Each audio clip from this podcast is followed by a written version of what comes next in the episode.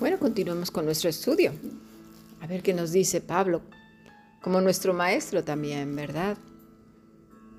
Porque aún sois carnales. Esta es la palabra, sarquicos, temporal, animal y regenerado. O sea, animal, coma, y regenerado. ¿eh? Una persona que no ha sido regenerada. ¿Por qué les está llamando la atención? Veamos el contexto. Porque estaban luchando por seguir a hombres, incluyéndose a sí mismos, ¿verdad? Muchos siguen comportándose como animales, siempre justificándose, rabiosos, mordiendo a otros con críticas, chismes, contiendas. Veamos qué dice Pablo en cuanto al fundamento y las convicciones de estos. Porque lo que está llamando la atención de los corintios, Pablo, es su fundamento. Ellos están poniendo como fundamento a personas. Seamos listos, por favor.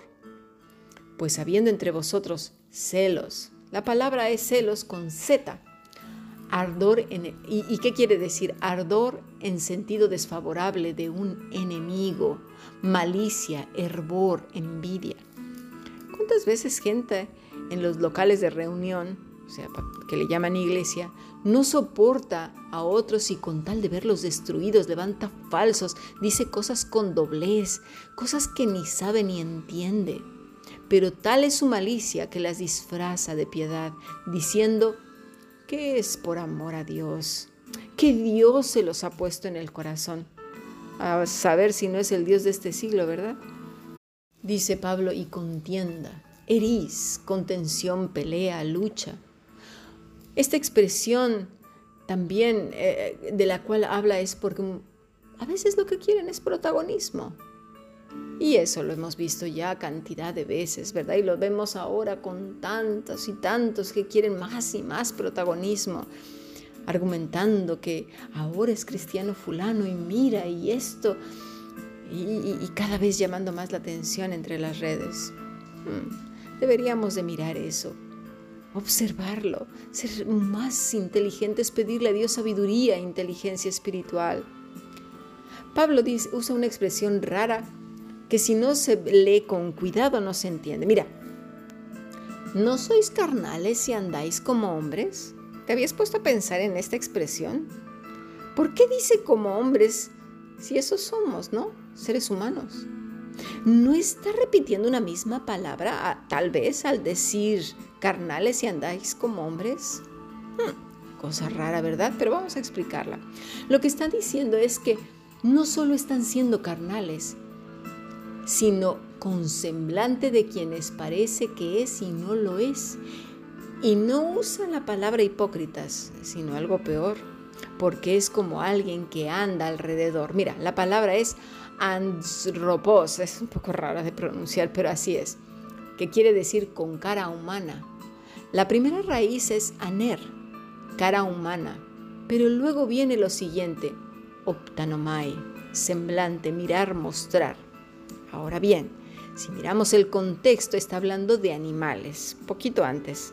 Es como alguien que es un animal y se muestra como hombre y que anda alrededor. Hmm, interesante. y, y luego habla de irregenerados. ¿No será lo mismo que dice el Señor acerca de los lobos con pieles de oveja? Pongámonos a pensar.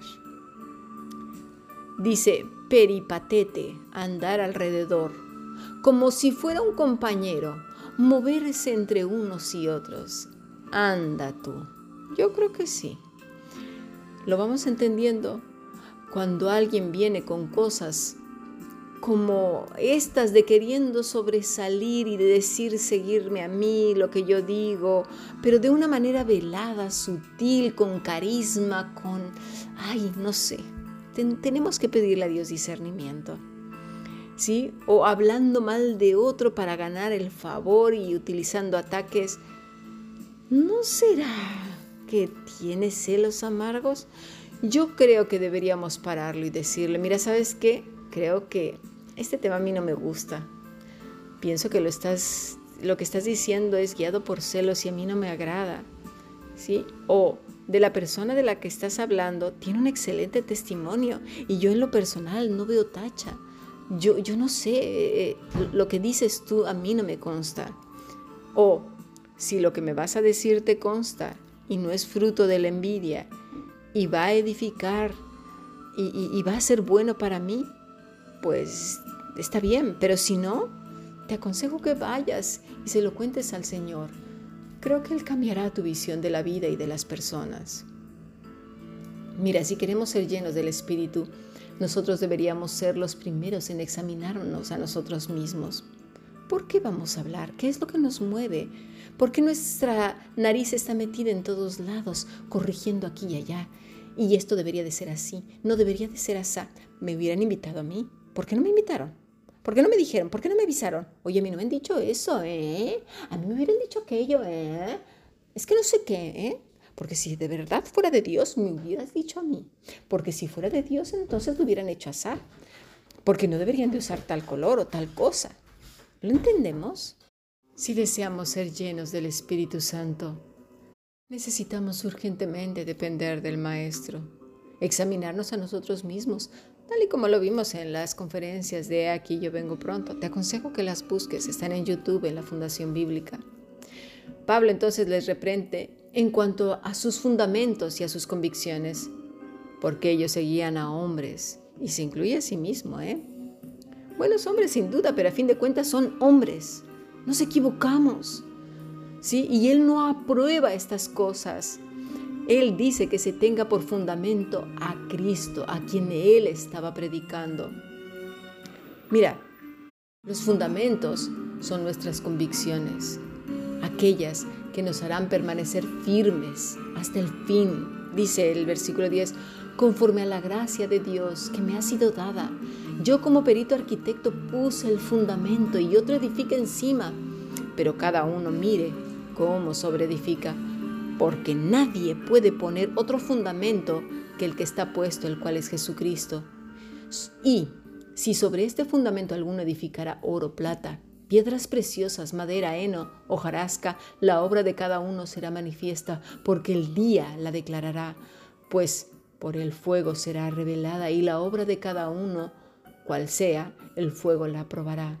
Si permaneciere la obra de alguno que sobreedificó, recibirá recompensa. Si la obra de alguno se quemare, él sufrirá pérdida, y si bien él mismo será salvo, aunque así como por fuego.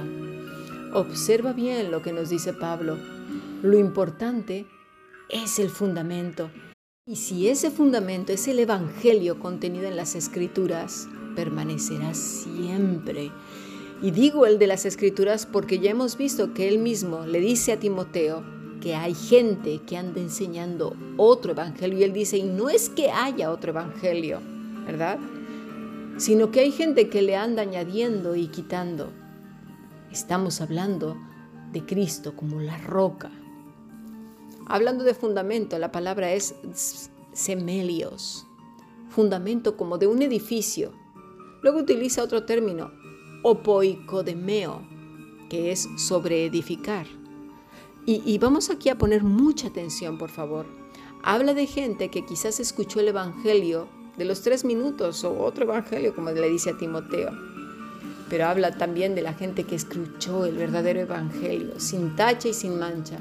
Pero comienza a escuchar aquí y allá y va a lugares donde le hablen bonito y donde no conozcan sus fealdades y ande saltando de lugar en lugar buscando dónde sus orejas sean calmadas, ¿verdad? Porque quiere escuchar cosas bonitas que acá aplaquen un alma embravecida, rabiosa, inquieta, descontenta, que le diga promesas y que no le hable de arrepentimiento.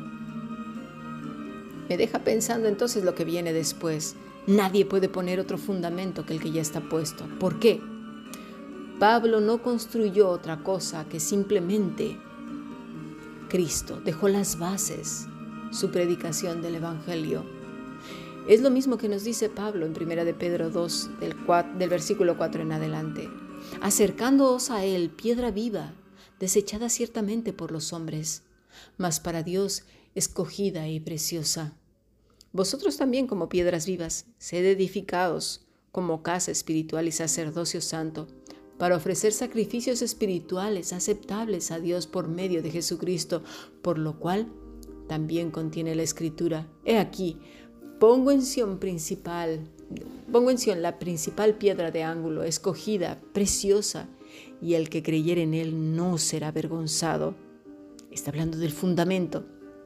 Para vosotros, pues, los que creéis, él es precioso, pero para los que no creen, la piedra que los edificadores desecharon ha venido a ser cabeza del ángulo y piedra de tropiezo y roca que hace caer. Claro, porque creen en otra cosa que no es Cristo, en otro evangelio, en uno de promesas, en uno de promesas donde toda la vida será un camino de rosas o nunca enfermedad, nunca nada de nada. Eso no existe en este planeta. No existe. La vida tiene muchos contrastes y matices, ya lo hemos hablado y además consecuencias de gente cabecidura, torpe, necia. Bien, quien edifica sobre Cristo palabras que Él no dijo, que la Escritura no contiene, que son de fabricación de mentes con mucha imaginación, maldad y sincretismo, misticismo, religiosidad y mil cosas, tendrá graves problemas, que promete cosas que no son.